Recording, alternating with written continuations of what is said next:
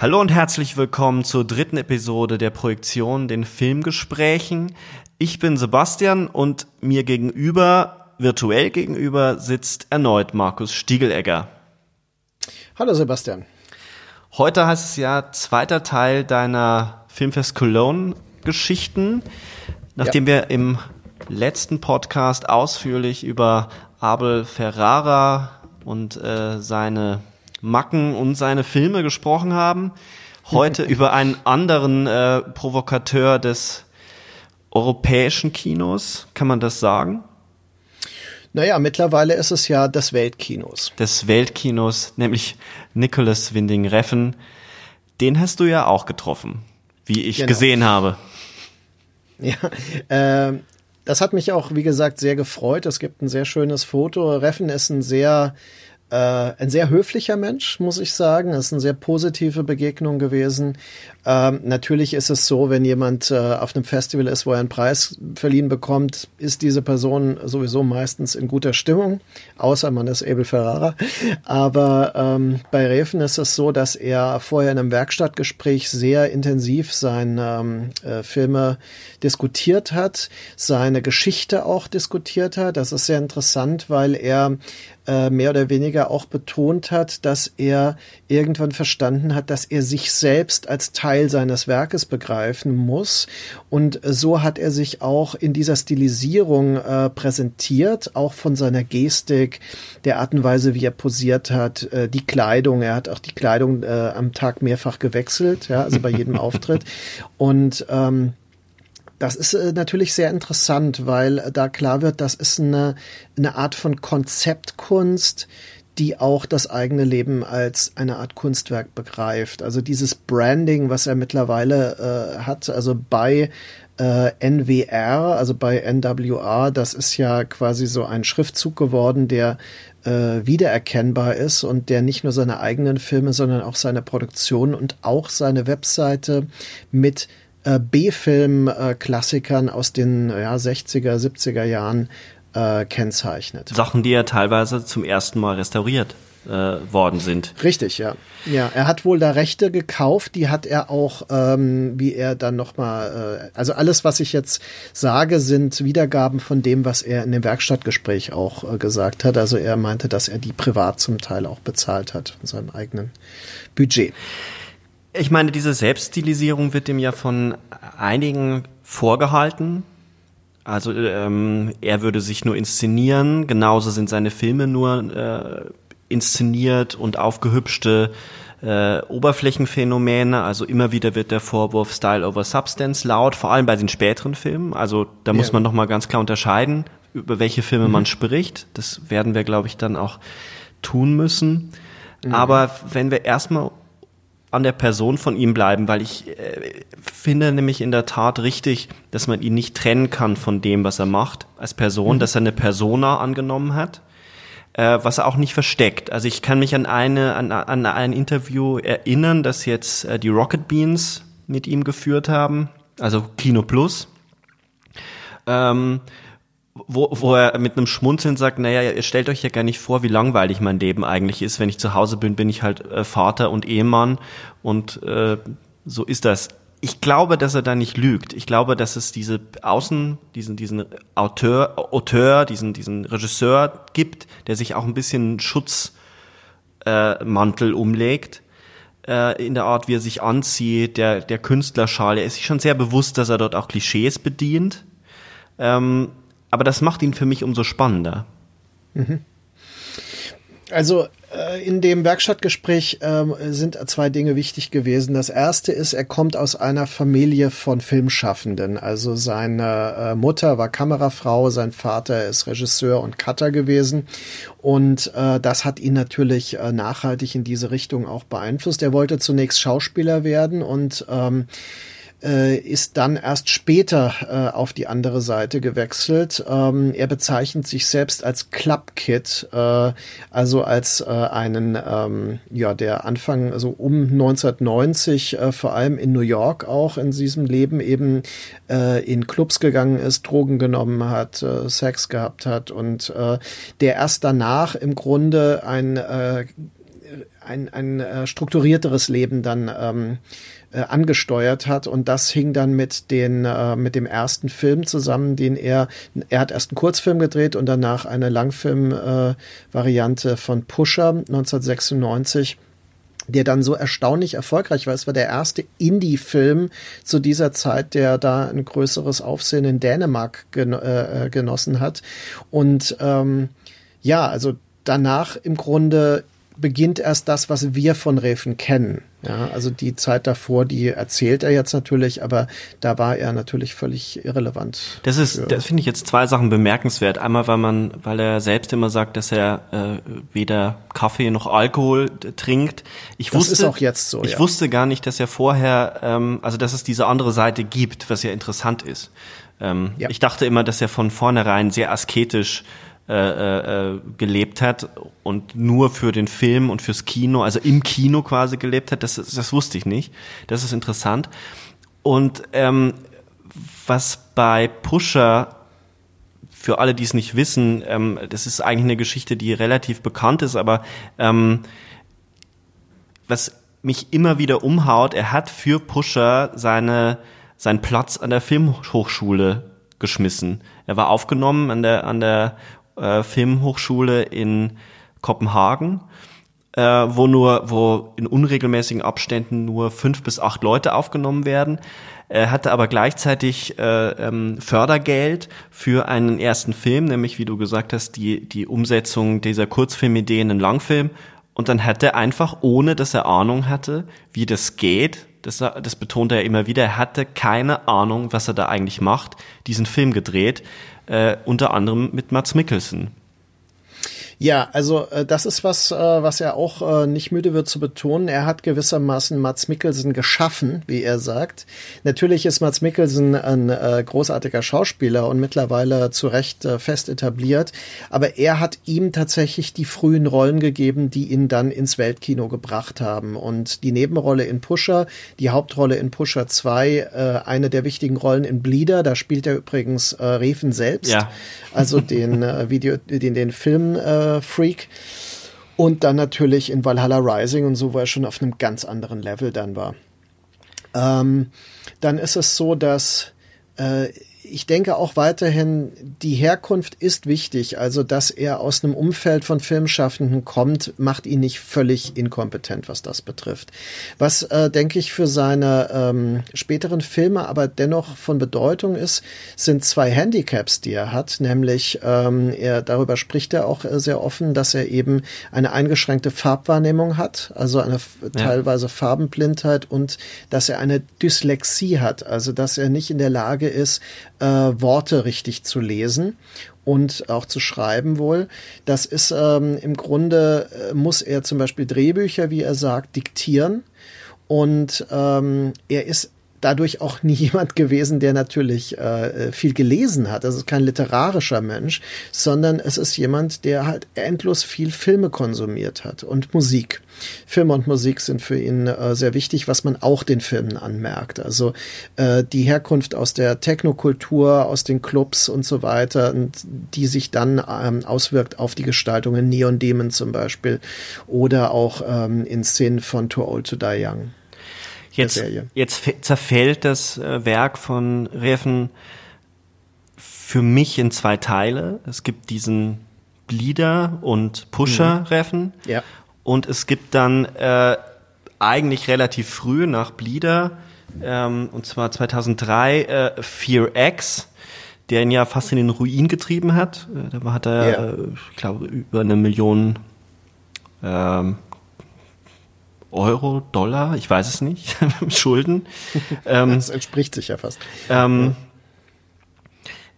wo bei 4X dann diese Ästhetik reinknallt, die er, für die man ihn jetzt kennt, also für dieses mhm. sehr langsame, sehr, sehr äh, sphärische, es ist noch nicht ganz so neon durchsetzt wie dann seine späteren mhm. Filme, aber man merkt, da ist ein, ein Regisseur, der, man erkennt ihn kaum wieder, wenn man die Werke vorher gesehen mhm. hat nur um dann wieder mit einer Unterbrechung, ähm, also eine Unterbrechung einzuführen mit Pusher 2 und 3. Wie kriegst du mhm. den frühen Reffen eigentlich zusammen mit dem, der dann Bronson, Valhalla Rising und eben Drive macht? Mhm.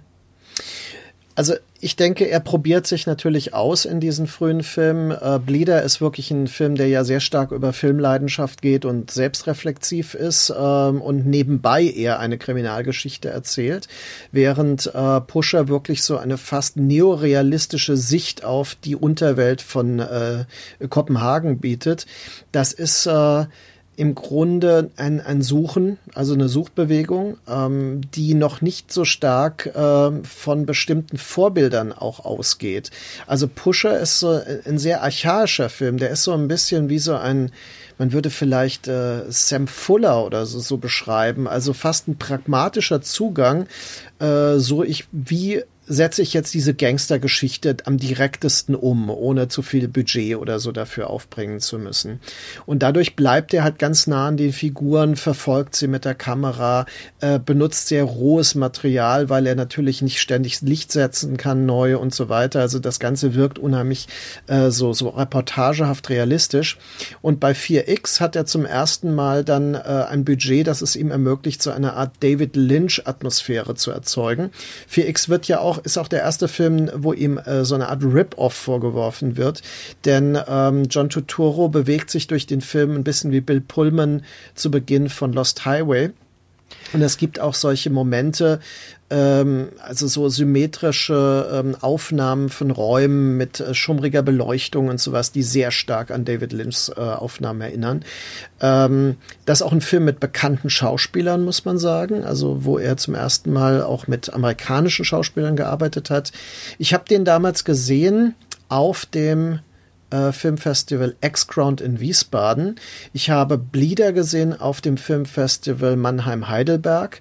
Und ich erinnere mich dunkel, dass Bleeder auch von ihm persönlich präsentiert wurde. Und ich schäme mich fast ein bisschen, dass ich es nicht mehr genau weiß. Ich weiß nur, dass Bleeder mich beeindruckt hat und dass ich den Film immer gesucht habe. Und erst sehr spät ist er ja auf DVD erschienen. Also ich habe ihn dann erst wieder gesehen. Und das war ja auch im Zuge der, des Erfolgs seiner äh, späteren Filme erst.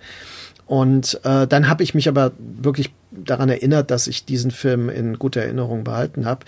Auch 4X hat mir eigentlich gefallen, obwohl er selbst, wenn ich mich richtig erinnere, sagte, 4X sei kein guter Film. Also er findet ihn wohl selbst nicht gelungen. Äh, es kann sein, dass ich mich äh, dann, dass, dass ich das zu drastisch jetzt ausdrücke, aber so habe ich es aufgefasst. Äh, Pusher 2 und 3 sind kommerzielle Filme, die er gemacht hat, damit er von dem Erfolg von der Pusher-Franchise profitieren kann und seine Schulden zurückzahlen kann. Man muss aber sagen, dass sowohl Pusher 2 als auch 3 bessere Filme sind als Pusher 1. Äh, ich finde, beide sind auf eine äh, radikalere Weise durch diese Hinwendung zu Nebenfiguren aus dem ersten Teil äh, ist Pusher 2 ist unheimlich Adrenalin geladen und unheimlich verstörend. Äh, das muss man auch über den dritten Teil sagen. Da geht es ja um die Beseitigung einer Leiche hauptsächlich. Mhm, ja? Mhm die auch äh, zerlegt werden muss und so weiter. Also das ist ein, ein sehr drastischer Film auch, wo klar wird, dass ihn auch so Grenzerfahrungen und Gewalterfahrungen schon sehr interessieren. Ich habe den Eindruck, dass bei den Pusher-Filmen jeder Film das Tempo der jeweiligen Figur, die im Zentrum steht, übernimmt. Also du hast im ersten Teil diese Paranoia ja. von der Hauptfigur, die, die ähm, immer tiefer in, in so eine, also nicht mehr aus dieser Spirale rauskommt, in die er sich selber hineinbegeben hat. Ja. Ähm, in, der, in der zweiten, im zweiten Film hast du natürlich die Figur von Mats Mikkelsen, der ja extrem energetisch ist und ähm, auch im ersten Teil ja schon als, als komplett Wahnsinniger stilisiert ja. wird. Er ist eigentlich ein Psychopath, genau, oder ein Soziopath zumindest, ja. Mhm. Und der dritte Film, das ist ja die Figur des äh, Drogendealers, äh, mhm. den man ja schon, der schon im ersten Teil eingeführt wird, des Kroaten, ähm, ja. der ja so eine schrullige Art hat, die so einladend wirkt, aber mhm. darunter eine unglaubliche Gewalttätigkeit ähm, ja. liegt. Und, eine Grausamkeit auch, ja. Und das unterteilt aber diese Filme so, weil sie eigentlich, und das macht sie für mich so besonders, und äh, da ist eine Linie zu ziehen zu seinen späteren Filmen. Ästhetisch nicht. Ästhetisch ist das vor allem der erste Teil sehr dokumentarisch, sehr direkt, sehr roh, natürlich auch wegen des geringen Budgets. Aber dass die Filme, dass er durch die Art, wie er die Filme baut, wie er sie schneidet, das Pacing, die, mhm. die Kameraführung, auch Charaktere bestimmt. Seine Charaktere werden, also ich würde sagen, in all seinen Filmen werden die Figuren selten durch die Sätze, die sie sagen, durch die Dialoge charakterisiert, sondern vielmehr durch die Räume, durch die sie sich bewegen und durch die Art, wie sie sich bewegen. Das nimmt zu, aber ich finde, man merkt schon, wie er, wie er dieses Franchise, diesen kommerziellen, diese kommerzielle Notwendigkeit von Pusher 2 und 3 auch benutzt, um damit zu experimentieren, wie ein Film zum Ausdruck einer ganzen Person wird. Mhm. Das äh, ist, finde ich, sehr nachvollziehbar, was du sagst. Also ähm, ich erinnere mich jetzt auch, das war, ich habe irgendwann mal die Pusher Box rezensiert und da hatte ich tatsächlich auch ähm, das als Grundthese, ähm, was mir aber eben entfallen war, muss ich sagen, dass eben äh, die Filme äh, sich nach den Figuren richten, was eine interessante Frage wäre, wie er denn in späteren Filmen äh, mit diesen Dingen umgeht. Und man könnte vielleicht sogar sagen, dass das ein Prinzip ist, das sich auch später noch nachweisen lässt. Das würde ich Weil, absolut, äh, da würde ich absolut mitgehen. Ja. Ja, weil Drive und äh, Only God Forgives sind schon auch unterschiedlich. Also die äh, haben ja auch gerade ein Publikum, das durch Drive gewonnen wurde, wieder verschreckt. Er ist ja jemand, der äh, eben nicht äh, auf Nummer sicher geht, indem er ein äh, bewährtes Konzept dann immer wieder ausreizt, sondern ähm, nach Pusher 3 hat er ja eine Fernsehserie in England gedreht, äh, nicht eine Serie, sondern einen Teil einer Reihe, nämlich äh, Miss Marple. Hast du den gesehen? Habe ich gesehen, ja. Es gibt äh, da äh, auf YouTube gab es mal diese Folge zu sehen äh, in einer relativ schlechten Qualität, ähm, nicht so stilisiert, wie man das vielleicht erhoffen und erwarten würde. Auch äh, natürlich sehr erzählend, ähm, auch äh, ähnlich wie wir das über Ferrara letzte Folge ja diskutiert haben, ähm, hat ja Reven auch eine sehr starke Hinwendung zum äh, zum performativen Stil äh, das wird ja auch immer extremer. Also ähm, bei Pusher kann man noch relativ eine geradlinige Handlung nacherzählen. Bei Bronson ist es so, dass das Ganze schon eine epische Dimension hat, die sich aber in bestimmten Set-Pieces, also in so einzelnen Szenen dann aufschlüsselt. Das müssen wir gleich, glaube ich, erklären, weil Bronson ist, glaube ich, mehr noch als 4X. Also du hattest 4X diesen Psychothriller erwähnt, den er als äh, ersten großen, äh, größer budgetierten Film gemacht hat. Wir müssen vielleicht mal ganz kurz erzählen, um was es bei 4X geht, weil der Film mhm. nämlich ja. wirklich unbekannt ist. Das ist so bei den meisten, ich habe immer das Gefühl, äh, Reffen wird sehr schnell, bei, bei Drive hört sehr schnell auf und dann wird es immer weniger, was man gesehen hat. Ähm, Pusher, glaube ich, kommt jetzt langsam, dass die Leute das auch äh, mehr wahrnehmen, aber 4X ist schwierig das kennen sehr wenig Leute. Kriegst du, mhm. kriegst du die, die Geschichte gut zusammen? Weil auch dort wird es schon ja. schwierig, eine äh, kohärente Geschichte zu erzählen.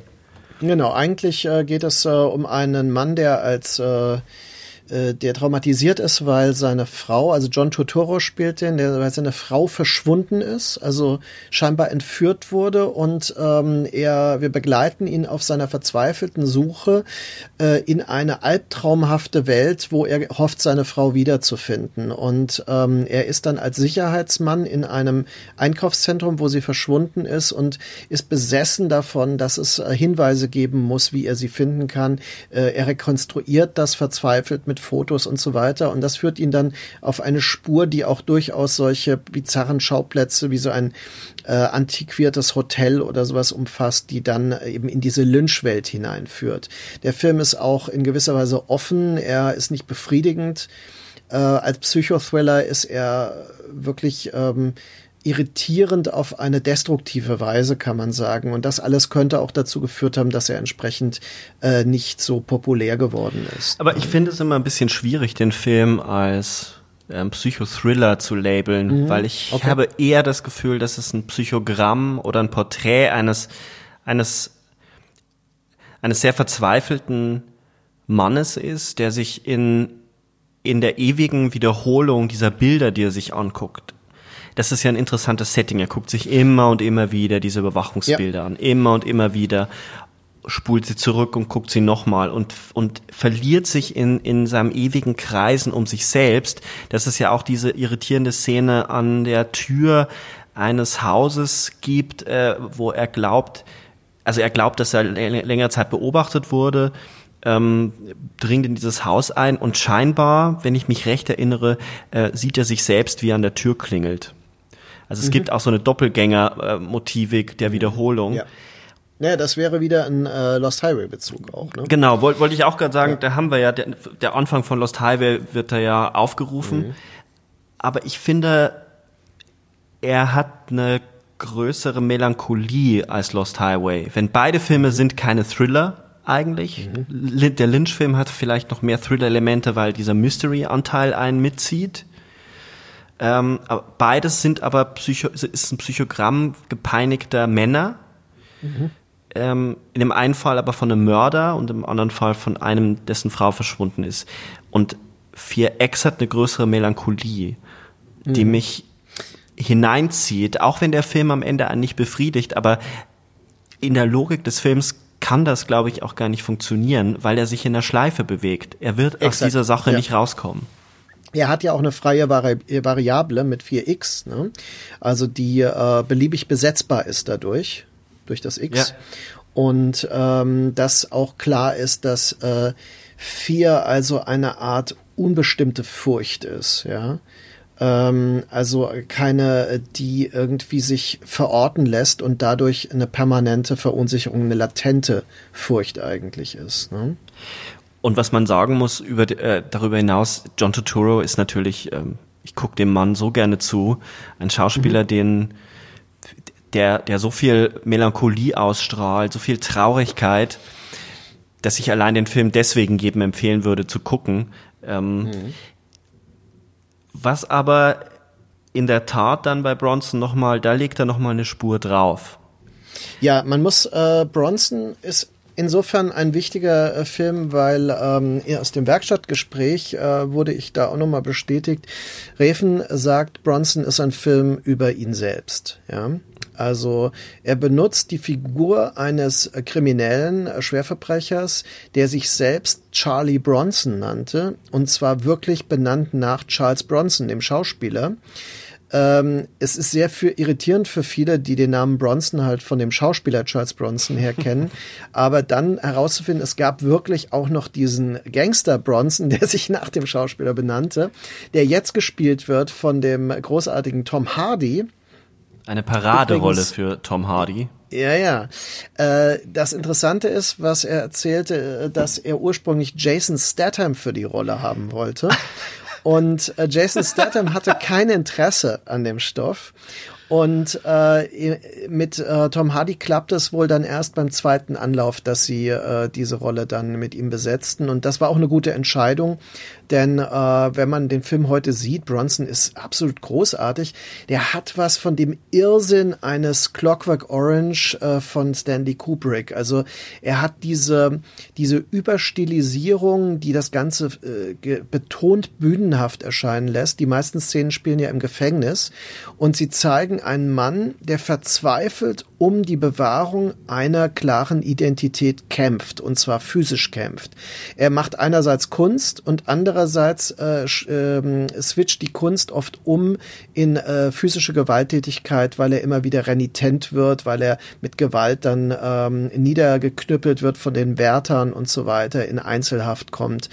Und er, es ist eigentlich ein Mann der Gewalt, der zugleich ein Künstler sein will da muss man dazu sagen, dass die echte Figur, also der, der Charles Bronson, auch verrufen ist als einer der gewalttätigsten Insassen im englischen Strafvollzug. Ja. Der hat einige. Revolten angezettelt, immer wieder äh, Wärter schwerst verletzt ähm, und ist in der Tat nur wegen einer Kleinigkeit in den Knast gekommen. Also ich glaube, das waren ein paar Pfund, die er mhm. geklaut hat. Deswegen ist er dann das erste Mal in den Knast gekommen. Es ist auch ein, ein Kampf gegen die eigene Herkunft.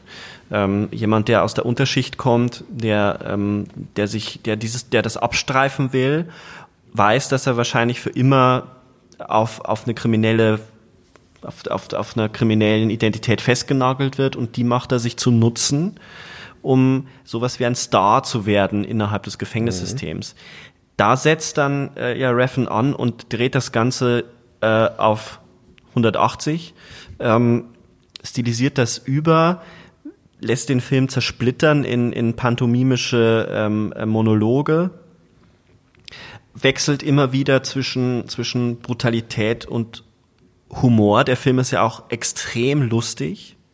Mhm. Äh, aber er lässt sich nicht in eine Geschichte packen. Es gibt keine Geschichte, genau. sondern es ist ja. ein, ein kaleidoskophaftes Porträt und es ist die Beschreibung eine, eine, eines Wunsches nach, nach Berühmtheit, nach Halt und Anerkennung. Und Anerkennung ja. ja. Das ist genau der Punkt. Also äh, es ist ein meandernder Film, wie wir das ja auch schon hatten. Äh, es ist eine Metapher für einen verzweifelt um Anerkennung kämpfenden Mann. Und insofern ist das auch eine Metapher für die äh, Situation als Filmemacher, in der sich Winning Refn zu diesem Zeitpunkt äh, empfand. Also der immer wieder gegen ein System, immer wieder gegen dasselbe System aufbegehren muss und ähm, zyklisch quasi in dieselbe Situation gerät. Also ich mache Kunst, dann muss ich kämpfen. Ich mache Kunst, dann muss ich kämpfen. Äh, wenn man Bronson so sieht, ist es ein Film über das Filmemachen, natürlich. Ja, genauso wie David Fincher mit The Game einen Film über die Dramaturgie von Hollywood-Filmen gedreht hat. Ja, ja. Äh, hat äh, Reven einen Film über sich selbst gedreht. Ähm, es ist natürlich ja, es ist typisch für ihn, dass er das auch noch sagt, dass er sagt, Bronson is a film about myself. Ja, ähm, das ist der Schlüssel zu diesem Film und er ist hochinteressant, wenn man ihn so sieht. Es macht ihn nicht uninteressanter. Das ist das äh, Tolle bei Re äh, Reven.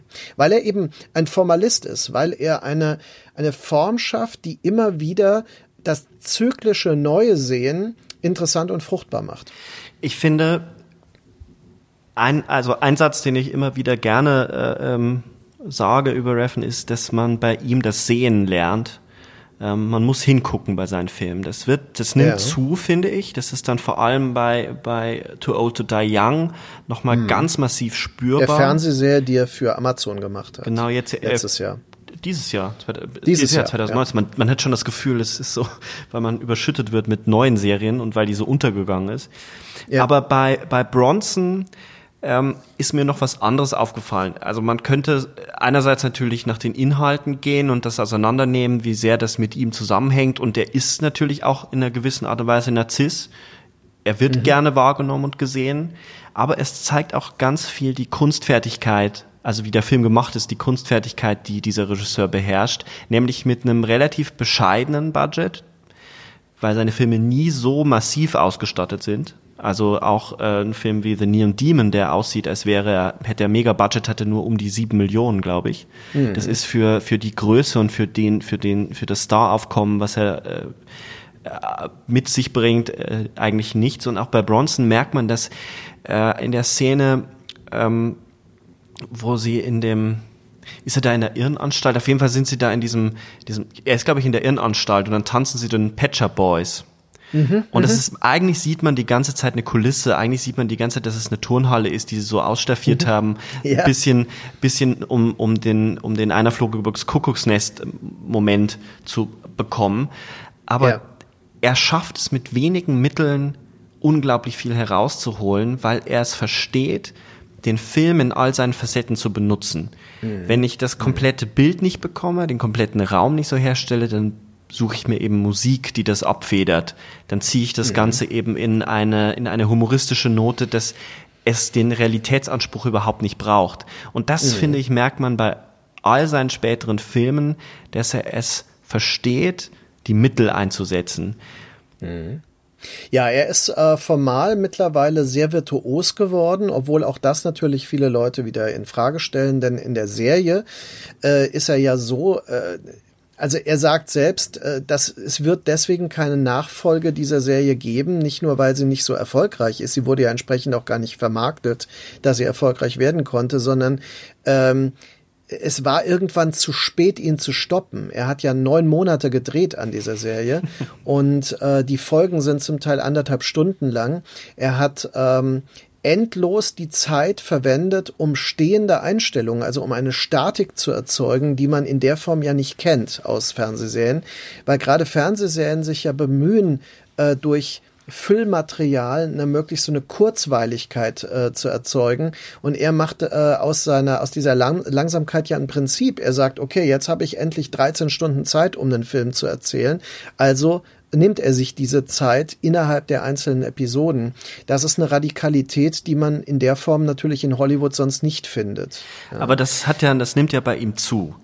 Also ja. Bronson ist ja ein Film, der noch sehr hyperaktiv ist, sehr viel ja. geschnitten, schnell äh, ist, ja. sehr sehr schnell ist und eigentlich wenige lange Szenen hat. Mhm, genau. Ähm, Aber das ändert sich mit dem nächsten Film. Das ändert sich mit Valhalla Rising. Ja. Also Valhalla Rising, das ist äh, interessant, weil ich habe es jetzt mehrfach gelesen, das ist auch nicht wirklich neu, aber er sagt immer wieder, ihn interessiert keinerlei Wikingerkultur oder Vergangenheitskultur. Also er hat Valhalla Rising gemacht, weil er wollte eigentlich einen Science-Fiction-Film drehen. Und einen Science-Fiction-Film über diese Figur, die ihn da interessierte. Für mich ist das, ähm, ja, ich könnte sagen, das ist eine enttäuschende Aussage, weil ich mich ja sehr für mhm. ähm, alte Kulturen und auch die Wikingerkultur interessiere und weil für mich der Film ein sehr spirituell heidnischer Film ist. Also ein Film, der eigentlich zeigt, ähnlich wie Theorema von Pasolini, Gott kommt auf die Erde, ja, und beseelt bestimmte Leute innerhalb einer Großfamilie und die reagieren darauf. So ist es in äh, Valhalla Rising so, dass Odin quasi zu den Menschen kommt kommt, ja, als Wanderer und sie konfrontiert mit etwas, also etwas reflektiert, was bei ihnen etwas auslöst und das ist aber eigentlich Apokalypse, ja. Also du würdest also sagen, die Figur von Mats Mikkelsen ist Odin. Das ist Odin, ja, deswegen hat er nur ein Auge, mhm. weil Odin hat ja äh, ein Auge für die Weisheit gegeben. Es wird sogar mit dem Spiegelbild gespielt, also er taucht einmal ähm, als sein eigenes Spiegelbild in einer Vision auf und da ist auch ähm, die Idee, äh, welches, also äh, dass er quasi als Spiegelbild auf die Erde gekommen ist und nicht als er selbst. Ähm, diese Sache. Äh, die Visionen, die er hat, sind alles apokalyptische und Todesvisionen, also die, die See färbt sich rot und so weiter. Also mhm. er ist eigentlich ein Boden Bote des Todes und er bringt den Tod nach Amerika. Das ist ja auch wichtig. Also diese lange Reise, die eigentlich äh, fast so, als würden die in der Windstelle nach Amerika getrieben werden, die Kreuzritter, äh, ja, mit denen er dann mitzieht, die ähm, äh, begegnen dann ja einem Stamm von, von Indigenen ähm, in Amerika und äh, die töten einen nach dem anderen. Ja, also es ist eine Reise ins Herz der Finsternis. Das sind alles so radikale spirituelle Modelle, ja, und so mythische Modelle auch, dass ich ähm, ja diese Aussage für mich total ignoriere. Ich meine, ja, kann man sagen, er wollte einen Science-Fiction-Film machen und hat dann Valhalla Rising gedreht. Äh, ich, man hätte auch einen Science-Fiction-Film dort drehen können. Äh, Zulawskis äh, Der silberne Planet mhm. sieht auch so ich, ähnlich ich, aus. Ich wollte, ich wollte nämlich, ich hatte den auch im Kopf, e-, ehrlich gesagt. Ja. Äh, ein Film, den ich, äh, ich kenn, den ich in der Tat nur aus Ausschnitten kenne, weil ähm, mhm. ich den bisher nicht bekommen, nicht bekommen habe. Da wollte ich dich mhm. immer fragen, ob du den eventuell bei dir rumstehen hast. Aber da können mhm. wir dann später drüber reden. Der, der ist restauriert und wird äh, auch erscheinen auf längere Sicht. Ach, wunderbar, das sind ja wunderbar. Der ist auf der Berlinale vor zwei Jahren oder so, habe ich den auf der Leinwand gesehen. Der ist äh, also nicht komplett restauriert, ist ja vieles zerstört an dem Zulawski-Film, aber der wird kommen. Aber ähm, um bei Valhalla Rising zu bleiben, diese, diese Kargheit, auch hier spielt er wieder mit äh, sehr, also es wird ja wenig Bühnen, es gibt kein Bühnenbild, es ist die Landschaft, mhm. es gibt wenige Eingriffe und dann gibt es diese Überfahrt, die mhm. sehr, sehr speziell gefilmt ist. Man, also super langsam, mhm. ähm, eigentlich dauert nur Nebel.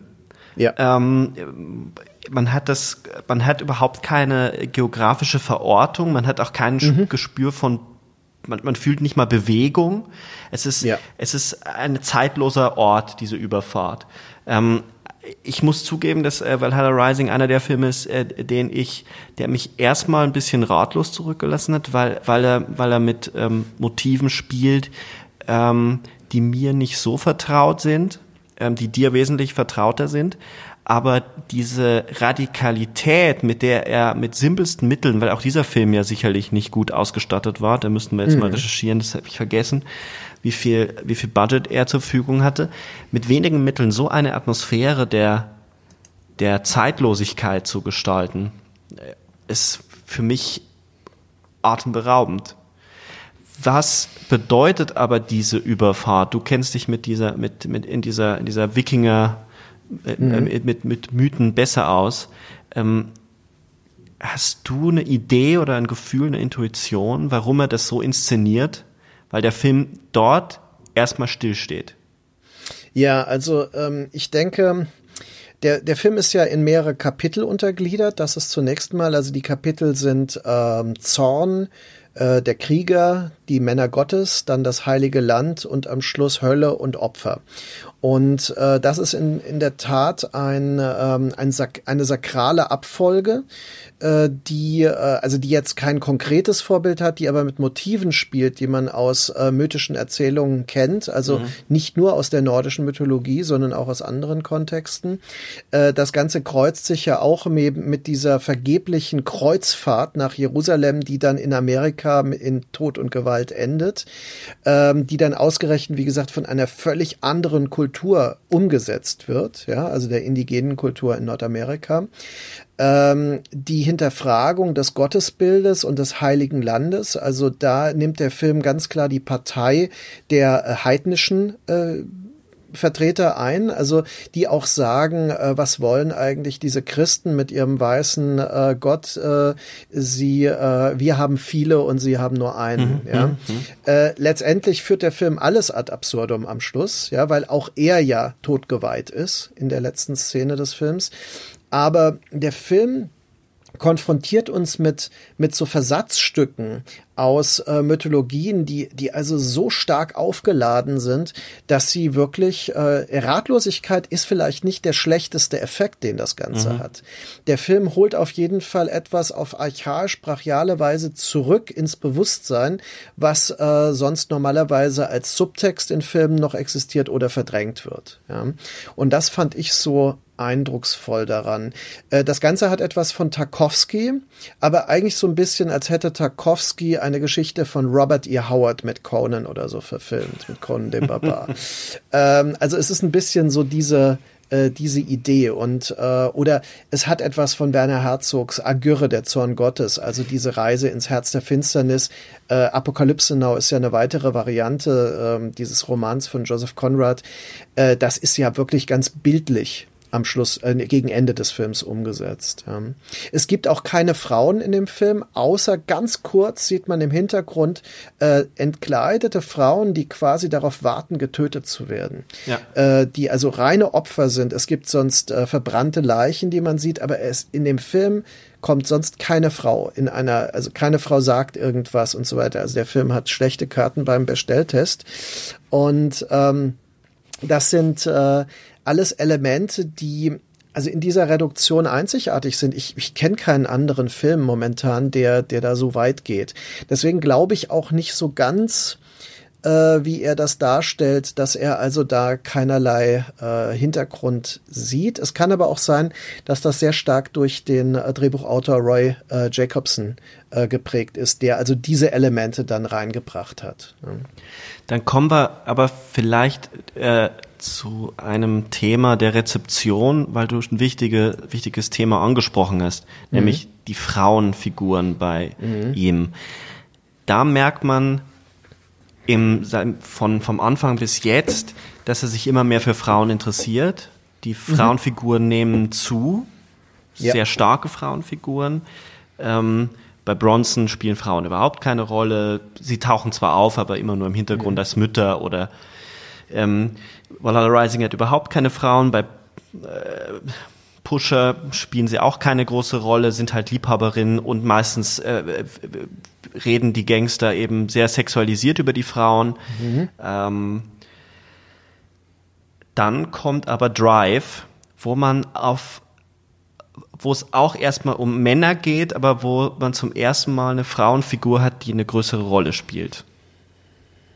Genau, also Drive ist auch der Film, wo ich sagen muss, nachdem ich Valhalla Rising gesehen hatte, der mich so ein bisschen äh, wieder runtergebracht hat von der Euphorie, mhm. obwohl es ein guter Film ist, ist überhaupt keine Frage. Äh, Drive ist ein toller Film, aber er ist der äh, Film, der wieder zurückgeht zu einem eher konventionalisierten Genrebegriff zwischen äh, Roadmovie Gangsterfilm und Melodram. Er hat nämlich in dem Verhältnis, äh, in dem Dreiecksverhältnis zwischen der Hauptdarstellerin, ihrem Mann und dem Fahrer, dem Fluchtfahrer, der ja. von Ryan Gosling gespielt wird, ein durchaus so typisches Dreiecks, äh, also so ein Dreiecksverhältnis, das äh, im Melodram dann so die, die Katastrophen auslöst. Äh, das ist hier ja auch der Fall. Also er wird wird instrumentalisiert in gewisser Weise, aber aus Zuneigung geht er darauf ein, dass er dieser Familie hilft und ähm, äh, dann gewissermaßen eigentlich auch die Frau möchte. Also das ist ja das Einzige an Emotionalität, was von ihm kommt in diesem Film. Was äh, Ryan Goslings Figur verbindet mit den äh, Männern vorher in seinen Filmen, ist diese emotionale Unausgewogenheit und auch völlige Un Unfähigkeit, also soziale Inkompatibilität eigentlich. Jetzt gibt äh, zwei Gedanken in meinem Kopf. Einmal, ähm, das schieben wir vielleicht einen Moment nach hinten nochmal, was eigentlich dran ist an dem Vorwurf, der ja auch nochmal laut wurde bei Too Old to Die Young, äh, auch äh, Reffen sei misogyn und äh, würde äh, seine Frauenfiguren immer missbrauchen. Ähm, ich würde bei Drive nochmal ansetzen, weil ich das einerseits verstehen kann, wenn der Übergang von Valhalla Rising zu Drive ist, was das Narrativ, also Drive ist ein konventionellerer Film. Aber ähm, was er Trotzdem ist er eine Art von Konzentration, nämlich in Drive hat man, kommt er ja dieser Ästhetik näher, der, die er dann bei Only God Forgives und The Neon Demon perfektioniert. Mhm. Diese sehr, sehr ruhigen Einstellungen, diese langen Einstellungen und das auch sehr wenig gesprochen wird. In dem Film wird sehr mhm. wenig gesprochen und das, was gesprochen wird, treibt die Handlung eigentlich so gut wie nie voran, sondern es ist die Komposition, der Schnitt, die Montage, ähm, die hinzukommen muss, damit die Wörter, die gesprochen werden, auch eine Rolle spielen. Es gibt diese, diese Momente, wo, wo, ähm, wo die Gesten immer wieder passiert, dass das es wird etwas gesprochen, aber die Gesten sind komplett widersprüchlich zu dem, was eigentlich gesprochen wird. Was gerade mhm. für die Figur von Ryan Gosling total wichtig ist, weil der von einigen oberflächlichen Kritiken ja immer so als, naja, ist halt der harte Mann, der will nicht reden, ist halt der, der Driver, der Fahrer, ähm, ja, typisch Ryan Gosling spielt halt kaum. Und das stimmt ja bei diesem Film überhaupt nicht, weil man ständig merkt, dass da jemand mit sich ringt, aus mhm. dieser Welt herauszukommen, in der er gefangen ist. Mhm. In dieser Welt der Kriminalität und auch sein innerer Dämon, die Gewalttätigkeit. In ihm schlummert ja eine absolute Gewalttätigkeit, die mhm. nämlich dann in einer Szene zum Ausdruck kommt, in dieser Szene im Fahrstuhl. Ähm, wo, wo er kurz zuvor der Frau gestehen muss, dass äh, ihr Ehemann bei dem Versuch, das Geld zu beschaffen und er als Fahrer den Auftrag mit, mitgetragen hat, ums Leben gekommen ist und sie dann in diesen Aufzug steigen. Ähm, wo er dann, wo er dann den, äh, den Killer, der beauftragt war, ihn eigentlich zu töten oder die Frau kalt zu machen, das mhm. wird offen gelassen, ähm, tot tritt. Genau. Mhm. Ich finde, diese Szene ist, zeigt nochmal, wie brillant äh, Reffen ist, weil eigentlich schnurrt der ganze Film in, erzählt diese eine Szene den ganzen Plot des Films. Ja, er küsst ja auch vorher die Frau. Genau. Die, das Licht verändert sich, sie, sie wechseln die Sphäre eigentlich, kommen in so eine Art Twilight Zone und ähm, das Ganze ist in Zeitlupe. Es hat diese sphärische Musik von Cliff Martinez, der beginnt dann auch für ihn zu komponieren.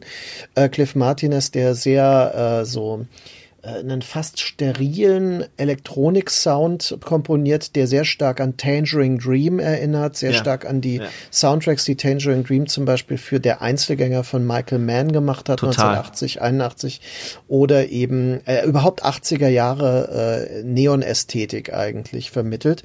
Und dann bricht das um in diese brachiale Gewalt, die auch immer mal wieder verglichen wurde mit sogar, sogar Gaspar Noés Irreversibel oder so. Der ja Berater war bei dieser Szene. Gaspar Gaspar Noé war, war der äh, Berater für, weil, weil Reffen so beeindruckt war von der Feuerlöscher-Szene in Irreversibel. Ah, okay, ja, das macht Sinn. Ich möchte aber äh, zu Drive ein paar grundsätzliche Dinge noch sagen. Also man, man darf nicht vergessen, das Drehbuch wurde ihm angetragen. Ja. Es ist nicht so, dass, dass er das Drehbuch ausgewählt hatte selbst und das äh, umsetzen wollte. Ähm, der, das Drehbuch basiert auf einem Roman, der als Franchise angelegt war von James Sallis. Es gibt nämlich äh, den Roman Driver und es gibt äh, Driver 2. Äh, ich habe auch beide, beide Romane gibt's auf Deutsch. Äh, ich habe auch beide gelesen und äh, das äh, ist ja notwendigerweise schon anders als der Film, denn in dem Film wird das ja doch äh, abgeschlossen, also äh, endgültig. Ähm, dann ist es so, dass er äh, ein Konzept entwickelt hat äh, für diesen Film, was auch mit der Musik schon umging. Und zwar äh, haben sie zusammen, ähm, also Cliff Martinez und er, auch Lieder ausgesucht, die heute ja ungeheuer populär geworden sind. Also der Soundtrack dieses ja. Films hat ja so einen eigenen Kultstatus und äh, Nightcall oder ähm, äh, wie Another Hero oder wie das heißt. Ja. Ähm, oder eben das Titellied von Mondo Kane, das er hier einsetzt. Ne? Äh, das, äh, also aus den Mondo Kane-Filmen von 1963, das sind, oder 61, oh Gott, Anfang der 60er Jahre, das sogar einen Oscar bekommen hat äh, damals. Das sind alles Dinge, die die sehr speziell sind, die aber von den Produzenten als katastrophale Fehlentscheidungen gewertet wurden. Und niemand konnte sich vorstellen, dass das ausgerechnet den Erfolg des Films später ausmachen würde. Wenn man den Film heute sieht, äh, kann ich mir das auch nicht erklären, dass also dass ein so ein glücklicher Zufall, ähm, dass Ryan Gosling so der war die richtige Entscheidung oder äh, Ryan Gosling hat ja eigentlich äh, Winding Revan ausgewählt, diesen, dieses Projekt zu machen. Aber das spielt, glaube ich, eine große Rolle. Wäre es ein anderer Schauspieler gewesen, hätte es definitiv, wäre der Film nicht so eingeschlagen. Ähm, nichtsdestotrotz, der Film ist unglaublich langsam. Er hat eigentlich äh, kaum Spannungsbögen. Es ist sehr, es ist eigentlich ein eher ein Liebesfilm, ein, ein, ein, ein, ein, ein Märchen, hat sehr märchenhafte Züge, wenn sie dann mit dem Auto durch diese LA-Kanäle fahren. Ähm, und es erzählt eigentlich von einer gescheiterten Liebesbeziehung. Der Driver, der, der dann, und deswegen ist für mich diese Szene, auch wenn natürlich er sie nicht geschrieben hat, hat er sie so inszeniert. Und mhm. diese Lichtwechsel, wenn er sie küsst und das mhm. Küssen mhm. ist im Hellen und der, der potenzielle Attentäter rückt ins Dunkel. Und er tritt mit einer Brachialität diesen Schädel zu Brei. Und sie tritt einfach nur zwei Schritte nach hinten. Der Fahrstuhl ist auch noch golden also der mhm. goldene mhm. Käfig, in dem ja. er äh, feststeckt. Und sie guckt ihn an, sie sagen kein Wort und da sieht man in dieser Szene, was für ein großartiger Schauspieler Ryan Gosling ist. Mit wie, mit, mit ganz wenig kann der so viel erreichen. Dieser Blick ist so verzweifelt mhm. und so erschrocken mhm. vor sich selbst und auch vor der Erkenntnis, okay, das war's, Game Over. Ich werde diese Frau niemals, ich werde, wir werden nie ein Paar werden ich werde nie aus dieser Welt herauskommen und dann geht die Fahrstuhltür zu. Und ja. das ist ein Moment, in dem ein Film zu sich selber kommt, mhm. in dem er die Narration zusammenschrumpfen lässt auf eine, auf eine Szene. Mhm.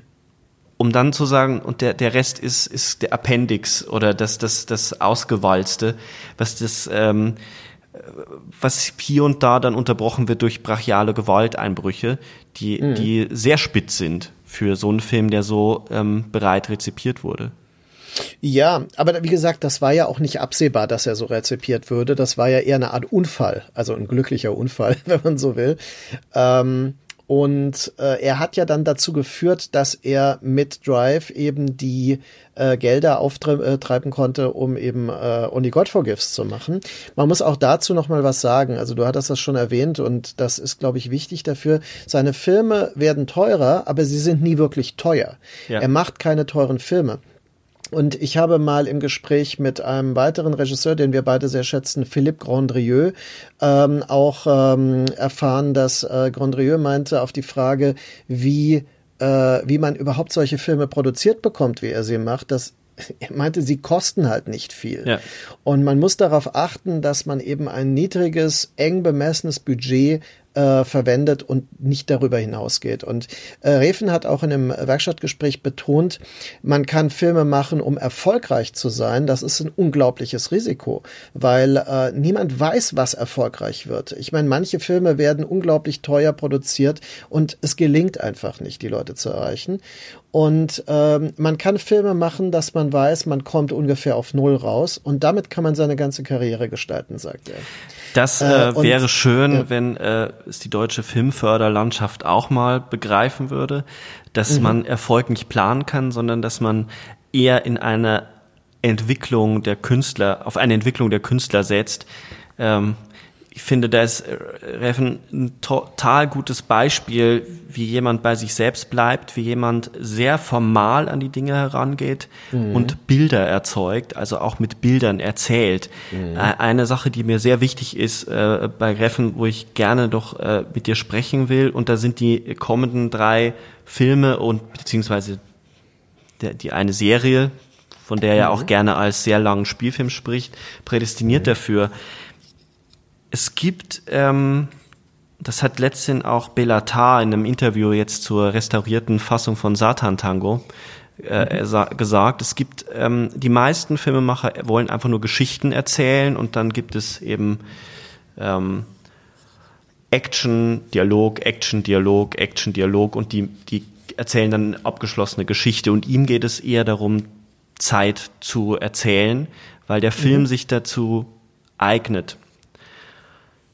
Weil er eben Zeit ist. Der Film vergeht nach vorne, ist linear. Ja. Und es, also es ist Art in Bildern. Zeitbild zu erzeugen. In, in der Tat. Ich, also ich bin mir ziemlich sicher, dass äh, Bellatar zu denen gehört, die das auch rezipieren. Aber ja. ähm, er meinte Zeit in Bilder gefasst und ähm, es geht eher darum, Bilder zu schaffen.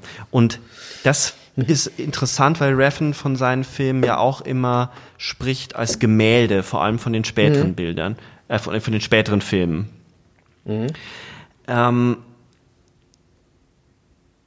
diese Art zu erzählen über die Montage, über das Bild, wie, wie würdest du das versuchen, in, in, in Begriffe zu fassen oder zu beschreiben, gerade ähm, in Bezug auf eine deutsche Filmlandschaft, die sehr vom narrativen Film kommt, vom erzählerischen Film, weil eben die deutsche Filmförderlandschaft, der deutsche Film massiv geprägt ist durch das Fernsehen? Mhm.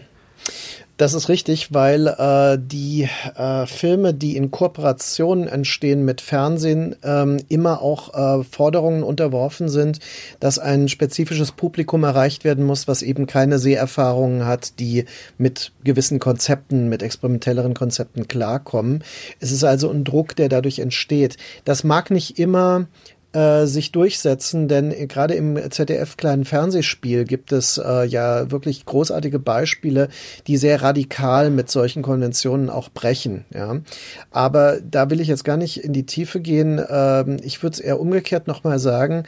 Äh, für mich war der Draht, den ich auf dem Festival zu Refen hatte, auch äh, basierend auf einer Generationenerfahrung mit Filmen. Mhm. Und äh, das ist etwas, was zum Beispiel in Deutschland schon eine Rolle spielt, auch in der im Austausch. Ich hab, bin ja im Austausch mit einigen Filmemachern und Filmemacherinnen in Deutschland.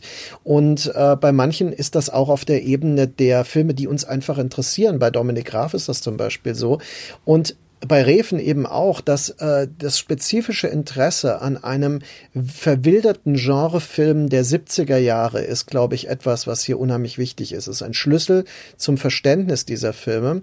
Bei Drive äh, ist es ganz klar, dass Walter Hills Film The Driver eine wesentliche Rolle spielt, auch äh, weil er ein ähnliches Thema hat. Aber auch, finde ich immer wieder, und dann hat den Film, hast du ja schon angesprochen, äh, Michael Manns ähm The Thief, äh, der Einzelgänger. Ja, der Einzelgänger. Also da das hat man auch, eine Mischung. Ja, total. Es ist so, als hätte man Walter Hills Driver mit den Mitteln von Michael Manns Film erzählt. Ja. Also ich denke, so kann man es vielleicht fassen. Und ähm, dann gibt es natürlich äh, weitergehend das Interesse an italienischen Horrorfilmen, äh, Giallo-Thrillern, ähm, also diesen Psychothrillern eben und dem äh, Polizeifilm aus Italien, die alle eine sehr starke äh, Betonung des Momenthaften und des Sensationellen haben. Also in all diesen Filmen in den italienischen 70ern gibt es sehr lange Set-Pieces, also Szenen, die ähm, selbstzweckhaft anmuten in dieser ausgebreiteten Ästhetisierung, die sie bieten. Aber das ist eine starke Prägung, die zu einem Kino führt, wie wir es eben bei Nikolaus Winning-Refen auch finden. Und das sind auch die Filme, die er dann in äh, seinem Filmplakatbuch, das er veröffentlicht hat, also er hat ja so einen so ein Prachtband mitverantwortet, äh, oder in die Filme, die er präsentiert, nicht nur auf seiner Webseite, die übrigens äh, bei nwr.com äh, ist ja auch äh, kostenlos ja. äh, als Subskriptionsseite für alle zugänglich. Er will, dass man die Filme kostenlos sehen kann, die ihn da interessieren. Und gleichzeitig hat er ja auch, ähm, hat er nicht auch den Dawn of the Dead äh, präsentiert jetzt in der Restauration? Ich glaube, die Blu-ray das äh, ist. Äh, das weiß ich nicht. Ich weiß nur, dass er äh, Soundtracks auch äh, herausgibt. Ja, ähm, Soundtracks, genau. Er hat den Soundtrack ja. zu ähm, dem tollen Film It Follows mhm. herausgegeben. Ja. Der und er auch so ein elektronischer Score ist, ne? Genau. Wenn ich mich richtig erinnere. Genau. Und der äh, und er arbeitet gerade an einem Computerspiel, also einem äh, Computerspiel mit äh, dem japanischen Game Designer, der auch Metal Gear Solid gemacht hat. Ne, das erscheint jetzt. Äh, er hat da, hat da als Schauspieler genau. drin gespielt. Da er ist auch als Schauspieler genau, drin, genau. genau. Und äh, er hat lustigerweise bei der Preisverleihung, er hat zweimal an dem Tag hat er gesagt, äh, seine Figur wäre so toll, dass er hofft auf ein Spin-off, das, wo er im Mittelpunkt steht. das ist natürlich auch sein Humor, damit zu spielen, ja. mit diesem Narzissmus. Ähm, ja. die, diese Art der Erzählung, ähm, ich habe das zum ersten Mal bei ähm, The Neon Demon eigentlich ist es vorher schon bei äh, Only God Forgives äh, deutlich, aber bei The Neon Demon habe ich die Szene besser parat, wo, wo ich begriffen mhm. habe, wie er eigentlich Figuren führt und erzählt und er, er weil es einige gibt, die behaupten, er würde sich seit Drive eigentlich nicht weiterentwickeln und er würde immer nur denselben Plot und dieselbe Art und denselben Fetisch. Es gab, glaube ich, im Guardian so eine, äh, so eine Kritik und auch im Spiegel, die mhm. irgendwie äh, darauf hinausliefen, hier würde ein Regisseur nur seine Idiosynkrasien und seine Fetische verfilmen ähm, mhm. und dabei überhaupt nicht sehen, wie da ein Künstler seine, seine, sein, das verfeinert. Ähm, genau. Es gibt die Szene, wo die, wo ähm, also Neon Demon ist ja die Geschichte eine, einer 16-jährigen, eines 16-jährigen Mädels, die nach LA geht, um Model zu werden. Mhm. Ähm, und äh, dort scheinbar, so könnte man es erstmal kurzatmig zusammenfassen, in, in einen Albtraum hineingerät, in eine, eine äh, im, im wahrhaftigen Sinne konsumiert wird, aufgefressen wird von dieser, von dieser, ähm, von diesem Business. Das stimmt natürlich nicht so ganz, weil es ganz um ganz viele andere Dinge noch geht. Und im Begriff der Schönheit, darf man dazu mhm. überhaupt stehen? Wird man dafür bestraft, wenn man eigentlich zu sehr äh, dazu steht? Es geht um Natürlichkeit versus künstlicher Schönheit. Ähm, mhm. Also dieser Film ist unglaublich dicht komponiert. Aber es gibt diese Szene, wo diese 16-Jährige eben die Unterschrift fälschen muss für den ersten Vertrag, für den Kontrakt mit dem Teufel. Ähm, und sie sitzt auf, in, in einem schäbigen Hotel auf dem Bett, hat äh, den Stift gezückt und zögert noch. Und in dem mhm. Moment fährt Reven die Kamera ganz langsam zurück und es wird immer mehr wahrnehmbar, wo sie sitzt. Sie wird immer isolierter und mhm. kleiner. Man, man sieht das ganze Motel, die Schäbigkeit und in dem Moment, wo sie sich entscheidet, die Unterschrift zu setzen, fährt er wieder auf sie zu. Mhm. Und das hätten andere Regisseure, die, die meistens vielleicht auch unter, unterm, unterm Zwang stehen, ähm, ähm, klarer zu erzählen, mit einem Dialog, mit einem Gespräch, irgendeine andere Figur hinzugeführt, um das Innere sichtbar werden zu lassen. Und mhm. das Innere ist bei Reffen eben das, was ganz viele Leute ihm immer als Style over Substance vorwerfen, weil ich würde den Satz umdrehen und würde sagen, bei Reffen ist Substance is Style die ganze Ausstaffierung, die mhm. Farbwechsel, die dann vor allem bei Too Old to Die Young, eine Serie, die man überhaupt nicht zusammenfassen kann, um was es dort eigentlich geht. Außer, dass es um Unterwelt und um Mafia geht und um einen Polizisten, der der, der auf, um auf Tod und Apokalypse. Tod und Apokalypse, ja. Der, der auf, also zu einem Killer wird, zu einem, zu einem Rächer ja.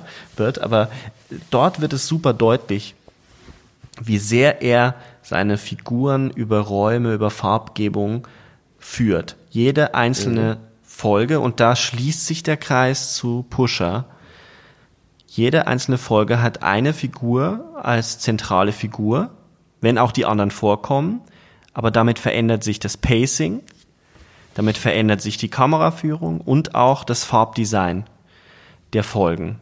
Das ist mhm. manchmal nicht so deutlich, in manchen Folgen aber sehr deutlich wie in der zweiten mhm. Folge, wo die Figur des mexikanischen, äh, ähm, des zukünftigen mexikanischen Drogenkönigs, äh, also mhm. der, der nach Mexiko geht, um dort im, zum Kartell eingeführt zu werden, zum Bruder seiner Mutter.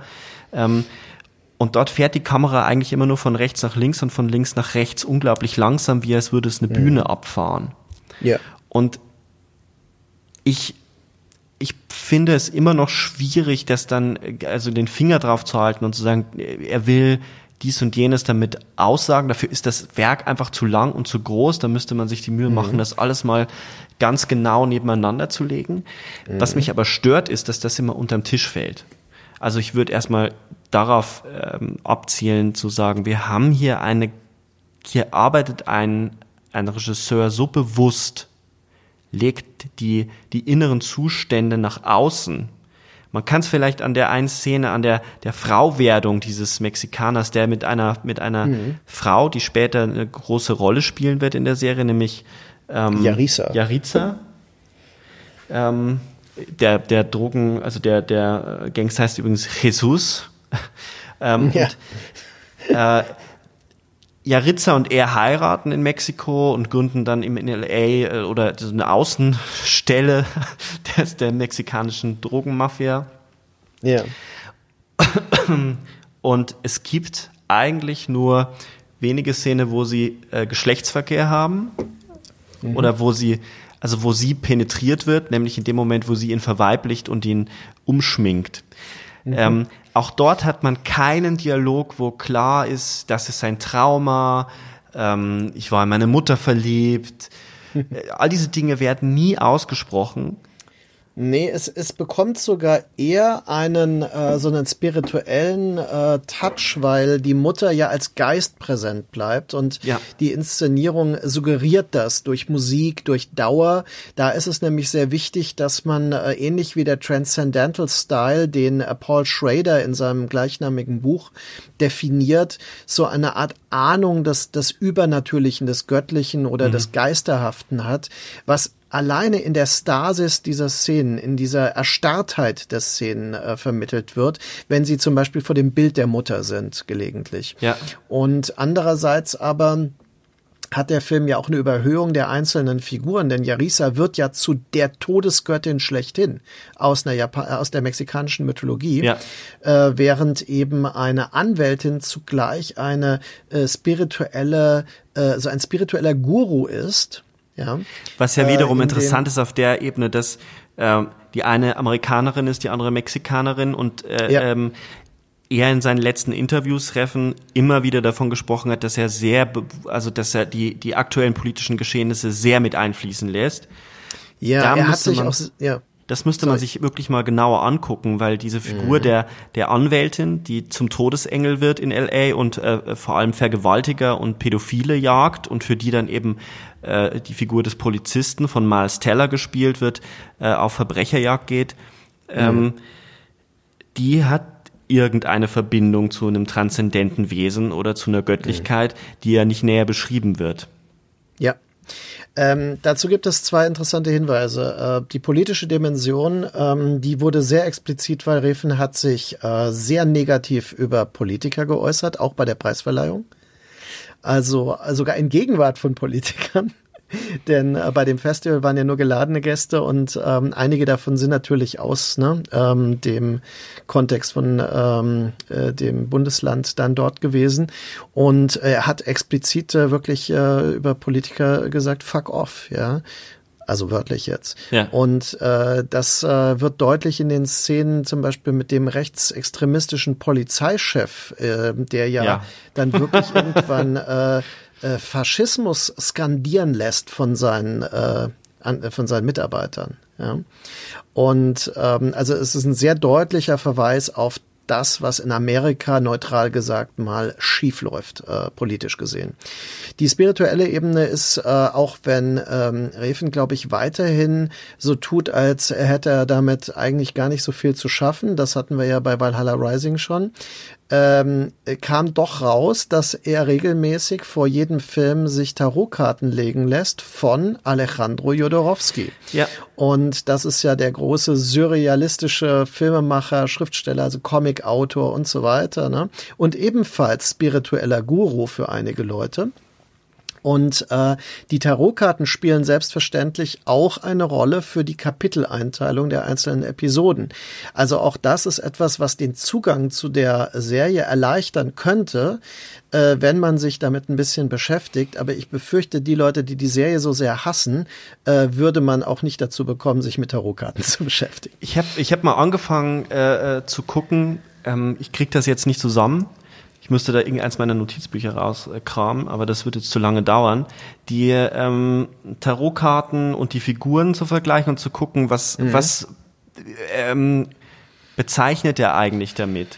Und ja. ich habe den Eindruck, dass es weniger, also man, man würde erstmal vermuten, er, er bezeichnet damit die einzelnen Figuren, weil es mhm. sind ja immer, okay. immer Figuren, äh, die, die auf den Tarotkarten benannt werden. Mhm. Ähm,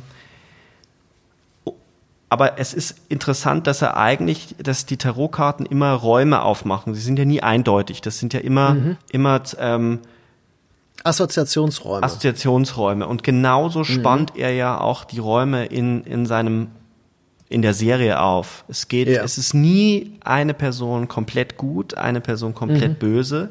Alle sind doppeldeutig, was glaube ich, den Zugang für viele Leute erschwert, weil man hat keine Identifikationsfigur, außer später vielleicht Jariza, aber selbst die bleibt mhm. lange Zeit sehr rätselhaft. Ähm, mhm. Das erschwert den Zugang, weil es auch dort wieder viel mehr um die Räume geht, um ähm, Gewalträume oder, oder männliche Räume, toxische Männlichkeit spielt mhm. eine große Rolle dann in der, in der fünften Episode, wo diese Pornoproduzenten ähm, aber auch wahllos äh, Homosexuelle oder Frauen äh, vergewaltigen und, und, und mhm. vergraben in der Wüste. Ja, aber dazu würde ich äh, genau sagen, also ähm, es kommt dem nächsten Buch raus, äh, das ich mit dem Geografen ähm, äh, Anton Escher herausgebe, äh, wo es, das heißt mediale Topografien und da drin ähm, äh, entwickle ich die These des mythischen Raums in bestimmten Filmen. Das mache ich explizit an äh, Valhalla Rising, aber das kann man genauso über äh, Drive, über Neon Demon und Too Old to Die Young sagen. Äh, er benutzt LA und das Grenzland zu Mexiko als eine, einen mythischen Raum für eine Auseinandersetzung mit etwas, das Amerika in der Gegenwart sehr stark betrifft, aber wie so eine Art, äh, so, so eine Art Untergrund, also so etwas Unbewusstes äh, beeinflusst, ja, so etwas Archaisches, was im Untergrund brodelt. Und ähm, es wird ja, es gibt diese, ich glaube, es ist in der fünften Folge, aber ich erinnere mich nicht genau, wo also ähm, der Miles Teller mit dem mit dem Killer dann auf den Hügel rauffährt. Also es ist vermutlich ja. sogar der Mulholland Drive, ja. den sie hochfahren und dann auf die Stadt blicken und äh, er dann sagt, äh, das wird alles quasi zur Wüste werden und ähm, ne, also so eine Art Apokalypse-Vision formuliert. Das ist eine meiner Lieblingsszenen des Films. Und ähm, da denke ich, ist es so, dass also quasi diese Idee des mythischen Raums äh, auf alles sich ausdehnt, ja, und äh, überall diese Assoziationen dann ähm, zulässt. Was übrigens wunderbar zum Titel passt, der ja auf den ersten Blick so rätselhaft ist, Too Old to Die Young. Aber genau diese kommende Apokalypse, dass alle schon tot geweiht sind und sich mhm. in so einem zombiehaften Zwischen, dazwischen bewegen, alle ja, zu genau, langsam, ja, ja. alle, alle irgendwie nicht mehr ganz lebendig, als hätten sie nicht die, wie so, wie so Echsen, als wäre es nicht warm genug, bewegen sie sich äh, schleichend durch alle Szenen hindurch. Ähm, auch die Gewaltszenen sind ja extrem langsam. Ähm, und insofern passt der Titel großartig genau zu diesem apokalyptischen Monolog und auch zu dem sehr apokalyptischen äh, Ende, ähm, in dem es wohl irgendwie um Geister, Außerirdische oder auf jeden Fall wird eine wird es eine feministische Revolution geben, weil am Ende scheint die These zu sein, nur die Frauen können ja. diese Welt noch retten. Also da, das ist ein ganz wichtiger Punkt, der äh, schon in Neon Demon extrem wichtig ist.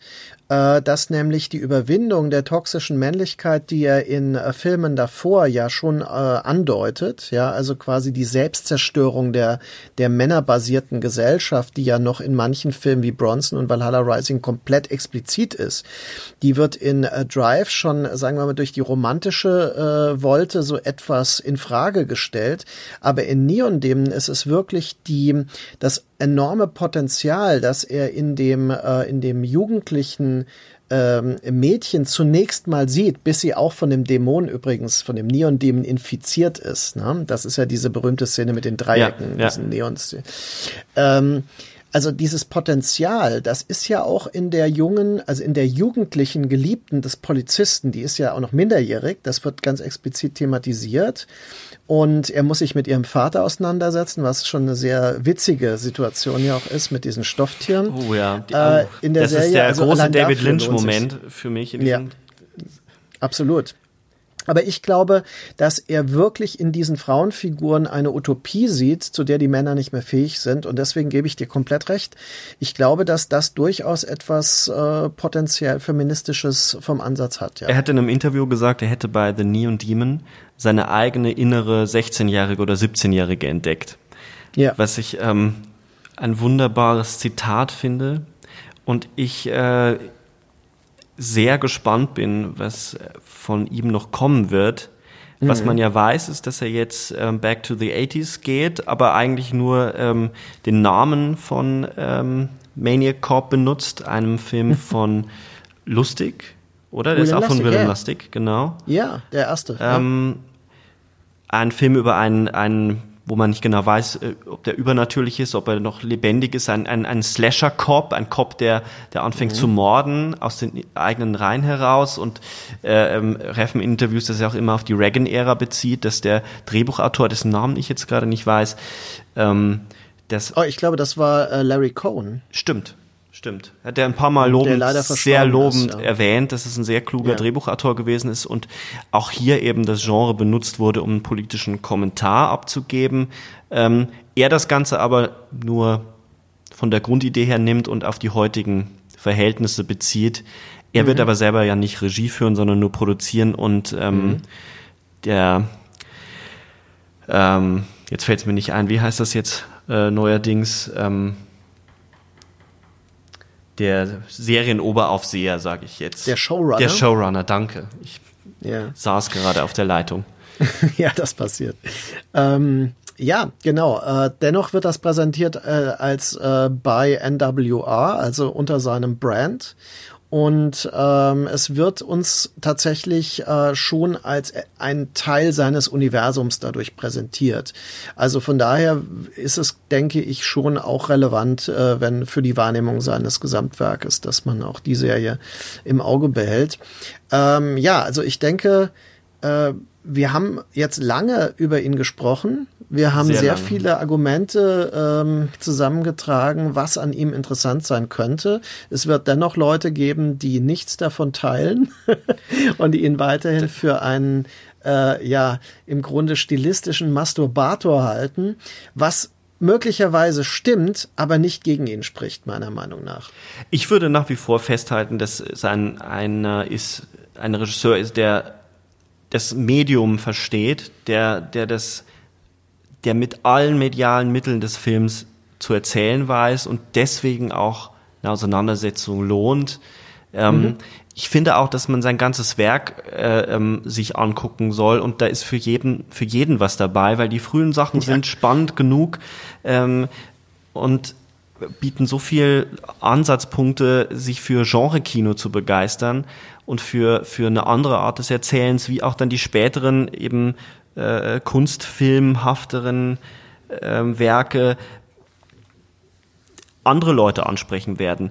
Ich glaube auf jeden Fall, dass der, dass der ähm, dass der noch viele andere Wege einschlagen wird, weil ich glaube, er hat bei Too Old to Die Young einen, einen Punkt erreicht, wo er mit der Ästhetik nicht mehr weiterkommt und dafür ist er zu umtriebig. Also Vielleicht lehne ich mhm. mich aus dem Fenster, aber ich glaube, dass ja. da spannende und interessante Sachen kommen werden. Ähm, äh, also ein Marvel-Film wird's nicht. Der wurde ihm, also so Superheldenfilme wurden ihm ja schon angeboten, hat er mal gesagt, mhm. hat er aber immer abgelehnt. aber ich bin auf jeden ja, Fall. zum Glück. Naja, wobei es ja interessant wäre. Ein Mhm. Batman-Film von, Ja. von ihm wäre Ja. interessant. Naja, es wäre interessant, aber andere Sachen sind noch interessanter. ja, ich stimme Und dir zu. äh, für alle Skeptiker da draußen bleibt ja immer noch Drive. Drive ist ja sein äh, Film, wo man wirklich sagen kann, er hat äh, äh, viele äh, sehr unterschiedliche Leute erreicht, die ihn sonst eher skeptisch betrachten. Für alle, die das Radikale mögen, ist Only God Forgives, den wir interessanterweise kaum diskutiert haben Das jetzt. stimmt.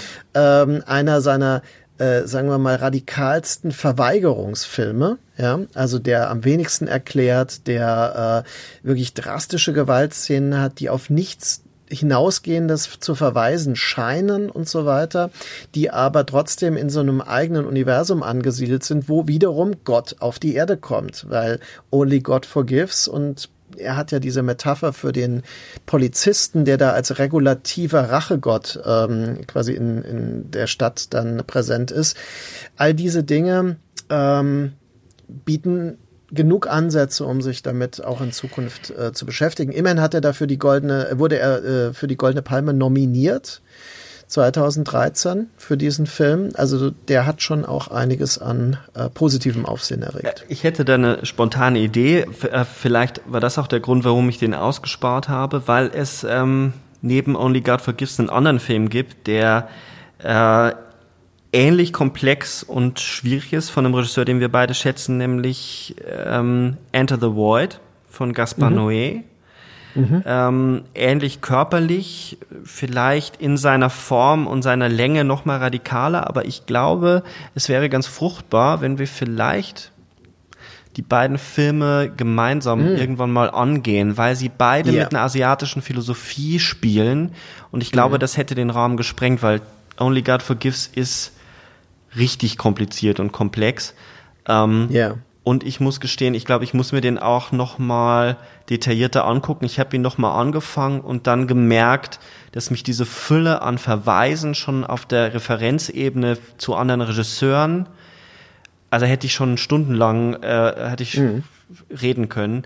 Ich glaube, das sollten wir auf eine andere Episode schicken, Das weil ich machen habe wir. so die Ahnung, gerade Mhm. mit der asiatischen Philosophie und auch der, es gibt ja eine Verbindung zwischen Noé und Revan, ähm, dass das ganz fruchtbar sein könnte. Irgendwann. Nicht die nächste, Okay. aber irgendwann. Gute Idee.